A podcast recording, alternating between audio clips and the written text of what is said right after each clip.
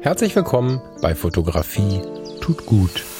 Das ist dein Blog und Podcast für mehr Achtsamkeit und positives Denken in der Welt der Fotografie. Und wenn du magst, gern auch für mehr Achtsamkeit und positives Denken durch die Fotografie. Ich bin der Falk und freue mich diebisch darauf, gemeinsam mit dir über den ein oder anderen Tellerrand zu blicken.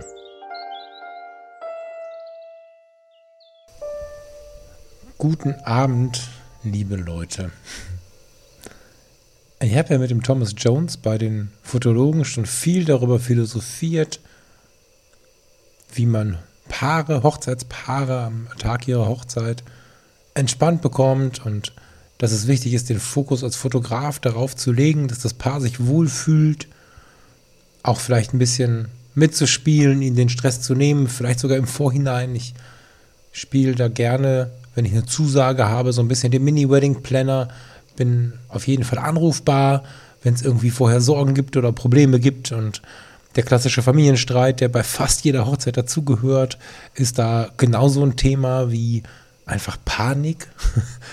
ähm, vielleicht auch mal Dienstleister. Das Restaurant möchte dieses oder jenes. Ist das so normal? All diese Dinge mache ich gerne und auch schon einige Jahre jetzt. Was mir aber bis jetzt gefehlt hat, war der Blick als Bräutigam. Und als ich Thomas Hochzeit fotografiert habe vor ein paar Jahren, übrigens die längste Hochzeit, die ich jemals begleitet habe, ich war 25 Stunden auf den Beinen. Fun Fact, ich habe die letzte Nacht vor der Hochzeit mit dem Thomas verbracht. wir haben ähm, ein Airbnb gehabt, in dem wir uns ausquartiert haben. Somit war das der früheste Beginn eines Getting Readys in meinem ganzen Leben. Ich habe ihn nämlich beim Aufwachen fotografiert. Aber das ist eine andere Geschichte. Der, zu dieser Zeit erzählte Thomas halt auch, dass das nochmal so was anderes ist, wenn man dann selber mal der Bräutigam war. Einfach nur im Verständnis für den Tag. Und ich habe damals überlegt, ist es vielleicht auch gut, diese Erfahrung nicht zu haben, um die Leute stoisch runterzuholen, wo man vielleicht mit der Erfahrung sagt, okay, du musst einfach panisch sein. das werden wir nie klären können, so was jetzt da besser oder schlechter ist. Aber ich sitze hier heute wenige Stunden, bevor Farina und ich heiraten werden und bin völlig durch. Und wir machen gar nicht viel. Wir wollten ja eigentlich alleine auf dem Schiff heiraten, also den Kapitän braucht es noch, aber das war's dann. Und das hat ja nur wegen Corona alles nicht funktioniert und aus verschiedensten Perspektiven natürlich nicht funktioniert. Und jetzt haben wir gesagt, nee, das machen wir jetzt. Und sind dann aber im ganz, ganz, ganz kleinen Rahmen geblieben. Also was heißt sind geblieben? Noch ist nichts passiert, während ich das aufnehme, zumindest nicht. Freitagmorgen sind wir im ganz, ganz kleinen Rahmen, haben die Eltern dabei, sofern noch vorhanden, Farinas Bruder mit Freundinnen, die Trauzeugen und deren Partner und unseren Fotografen, der ein lieber Freund ist eigentlich haben wir mehr den lieben Freund dabei, der auch Fotos macht. So rum passt das viel besser. Und dieses Drama des heutigen Tages, ich kann es nicht verstehen. Ich habe der Location, Location, ne, das ist so ein Hochzeitsfotografen-Sprechmist. Ich habe dem Restaurant, in dem wir essen gehen, nachdem wir geheiratet haben, nicht mal mehr gesagt, dass wir nach, der, nach dem Standesamt kommen. Ich habe einfach einen Tisch reserviert, weil wir uns wünschen, total schöne, entspannte Zeit mit diesen lieben Menschen zu verbringen, bevor wir übers Wochenende wegfahren. Und es ist irgendwie trotzdem so, dass den ganzen Tag das Telefon geklingelt hat, die ganze Zeit war irgendwas. Und ich habe hier jetzt schon Listen gemacht und Spickzettel gemacht, was ich sonst nie mache, damit ich nichts vergesse. Jetzt gerade war der Ayat da, ein super, super lieber Nachbar, fuchst sich gerade tief in unser Herz mit seiner Frau zusammen und er ist ein begnadeter Friseur und hat uns jetzt heute Abend vorbereitet und äh, morgen macht er den Rest. Auch er nimmt irgendwie diesen Wunsch, dass wir ganz unspektakulär einfach einen schönen Tag haben, ebenso auf und ist jetzt nicht in dem Versuch, uns irgendwie zu überstylen oder so. Aber jetzt bin ich echt am Ende. Ich spreche schon total unstrukturiert. Ich habe nur 4 Minuten 47 bis jetzt gesprochen, habe schon viermal den Faden verloren, zumindest fühlt sich das für mich so an. Und deswegen möchte ich das jetzt hier gar nicht überstrapazieren. Ich möchte dir nur sagen, dass morgen nicht nur naja, ein neuer Lebensabschnitt möchte ich gar nicht sagen. Es beginnt kein neuer Lebensabschnitt, aber es fühlt sich schon anders an, dem Ganzen nochmal ganz offiziell ähm, einen Stempel, eine Unterschrift, eine, ein Statement zu geben. Ich bin sehr, sehr lange durchs Leben gelaufen, habe gesagt, es braucht keinen Schein, es braucht keine Ehe, es braucht keine Ringe. Aber irgendwann, wenn der Moment kommt, in dem es mir in mir leid danach, laut danach schreit, dann werde ich das tun. Und das ist jetzt so. Und das fühlt sich schon so an, als wenn das besonders ist und jetzt auch noch mal was Besonderes sich manifestieren darf, noch mehr manifestieren darf und in diesem Gefühl in einen weiteren Teil des Lebens zu gehen, bin ich sehr, sehr glücklich, dich dabei zu haben. Dieser Podcast hier ist was super Persönliches geworden und gleichermaßen aber auch eine Inspirationsquelle geworden, nicht nur für dich, der hier als Zuhörerin oder Zuhörer, der hier als zu, siehst du, selbst das Gendern kriege ich nicht mehr hin. Ihr versteht mich. Es ist auch für mich super inspirierend und äh, lässt mich immer mehr da rein vertrauen, dass ich hier auch Projekte starten kann, diese Community starten kann, dass ich hier die eh schon seit, ich glaube, anderthalb Jahren inzwischen in den Schubladen liegenden Konzepte für Hörbücher starten kann. Dass ich mit dem Michael und mit jedem anderen, der Lust hat, herumfeilen kann, was man so, was man so tun kann, was auf dieser Basis von Fotografie so gut entstehen kann. Und es ist einfach total schön, dich dabei zu haben. Dich dabei zu haben in diesem dann jetzt nochmal neuen Abschnitt des Lebens. Und dabei ist es nicht wichtig, ob du 16, 46 oder 76 bist. Es ist mega schön, diese Reise mit dir und euch zu gehen und dafür ein lautes Danke und ich werde morgen mit Sicherheit an der einen oder anderen Stelle auch an äh, dich und euch als ja, Wegbegleiter denken. Da bin ich mir sehr, sehr sicher. Und by the way, ihr seid völlig verrückt. Hier kam heute sogar schon ein Hochzeitsgeschenk an von einem lieben Hörer.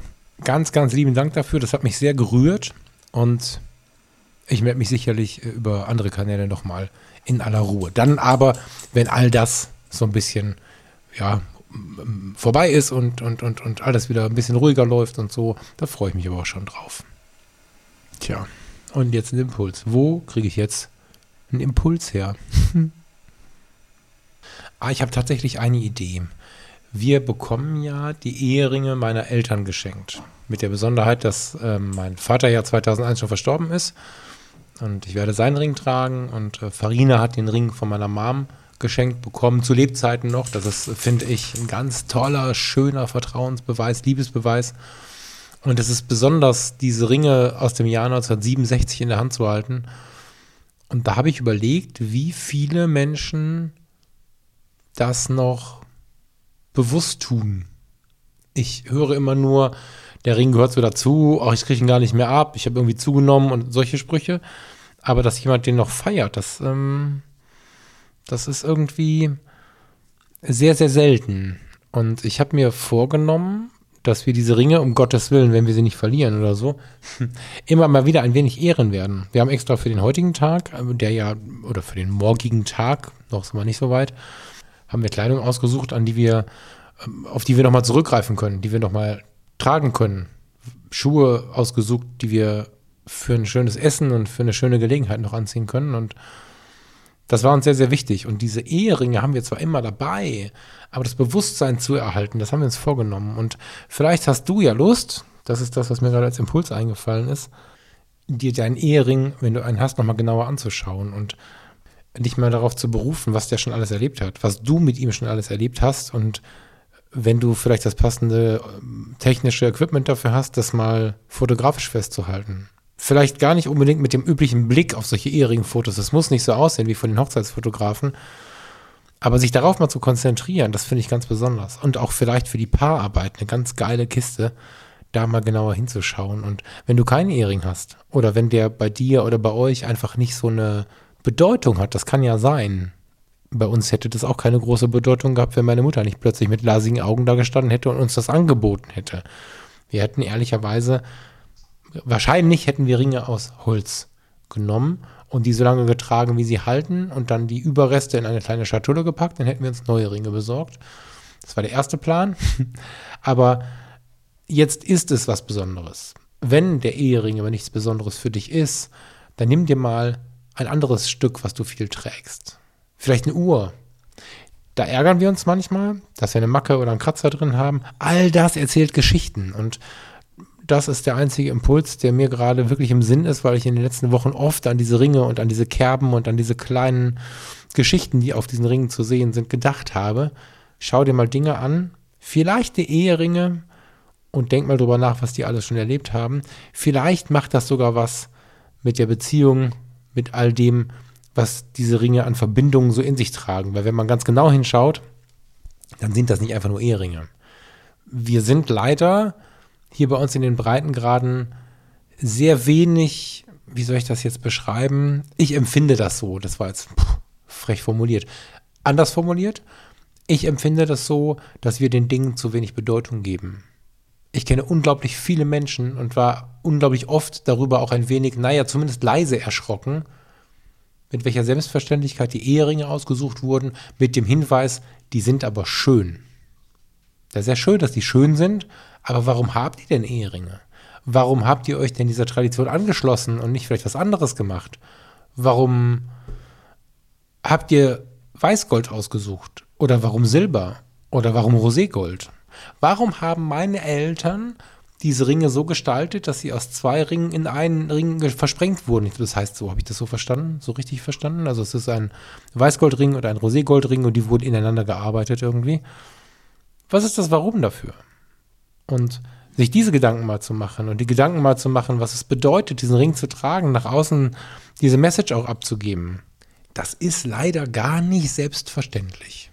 Kann aber so unglaublich gut tun. Entweder mit dem Blick in die Zukunft, also mit dem Gedanken, wenn ich denn dann mal heirate, dann überlege ich mir genau, A, warum ich heirate und B, warum ich diese Ringe haben möchte und C, was sie mit mir machen werden, mit uns als Paar machen werden, weil mit der Hochzeit wird aus dem, aus dem Ich ein Wir.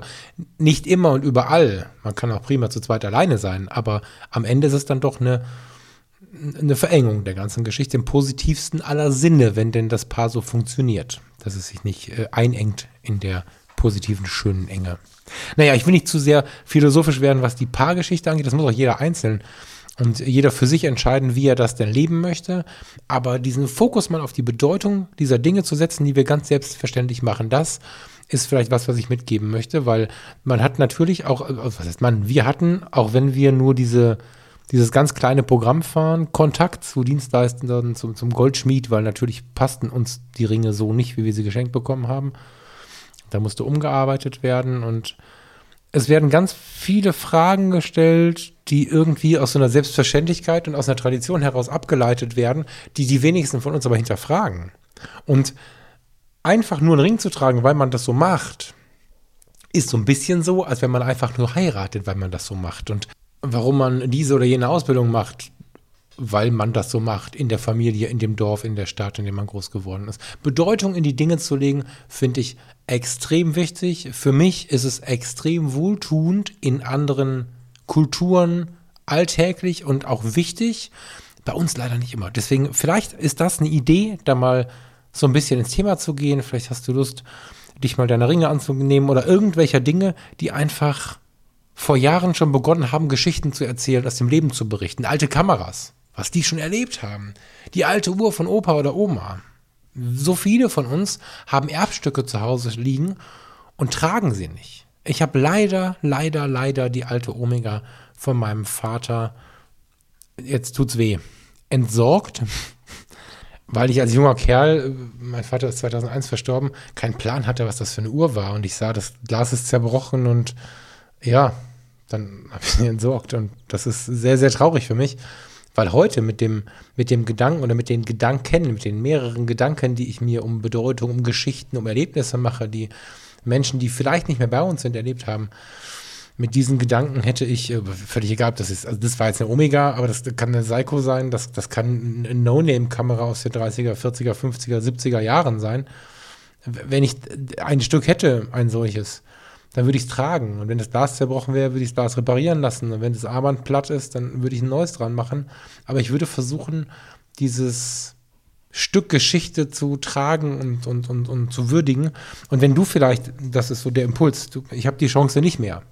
Vielleicht werde ich mir irgendwann in diesem Leben mal so eine, so eine Vintage-Uhr aus den 70ern, die war irgendwie aus den 70ern, Anfang der 80er, irgendwie so. Wenn ich mir das irgendwann mal leisten kann, so ein Ding dann gebraucht irgendwo zu erwerben, dann wird sich das geil anfühlen, weil ich dann das Gefühl habe, diese Geschichte wieder repariert zu haben. Aber als Impuls, neben dem Ehering und den, den Dingen, die schon Geschichte erlebt haben, wenn du so ein Erbstück im Schrank hast, schau es dir mal an. Vielleicht hast du doch Lust, es zu tragen. Vielleicht hast du doch Lust, dich damit zu beschäftigen, weil es schon so viel erlebt hat. Vielleicht hast du Lust, dem Ding, was immer schon da ist, weil man ein Erbstück einfach nicht wegschmeißt, dann doch mit einer Bedeutung zu beseelen, auch für dich. Das ähm, fände ich besonders, das fände ich cool und das würde, das würde mich mega freuen, wenn es so ist, wenn du mir davon was zeigst, wenn du mir vielleicht ein Foto schickst davon oder so, das kannst du auch privat machen, da musst du gar nicht jetzt hier die großen, die großen Instagram-Kanäle oder so irgendwie bespielen. Ich würde mich freuen, wenn sich da irgendwas daraus ergibt und würde jetzt hier mal zumachen. Ich wollte eigentlich nur drei Minuten reden. Ich habe mich jetzt gerade selbst begeistert von der Idee, dass ich vielleicht auch nur einen Menschen dazu bewegen kann, diesen, diesen wertvollen Schätzen in unserer Schubladen wieder eine Bedeutung zu geben. Ja, aber du merkst, ich bin nicht in der Lage, das anständig zu strukturieren. Deswegen hoffe ich, dass es trotzdem angekommen ist. Ich bin völlig durch nach diesem Tag. Die Hunde hecheln neben mir, weil sie dringend raus müssen. Die haben auch viel zu wenig Aufmerksamkeit bekommen. Ich schalte das Ding jetzt aus, schicke es ab, jetzt noch in der Nacht und wünsche euch ein total schönes Wochenende. Und wenn du das hier hörst, dann sind wir wahrscheinlich gerade irgendwie zusammen und verbringen schöne Zeit mit netten Menschen. Ich wünsche dir das Gleiche und freue mich auf die Zukunft hier mit Fotografie. Tut gut und mit dir. Ciao, ciao und bis bald, wenn du magst.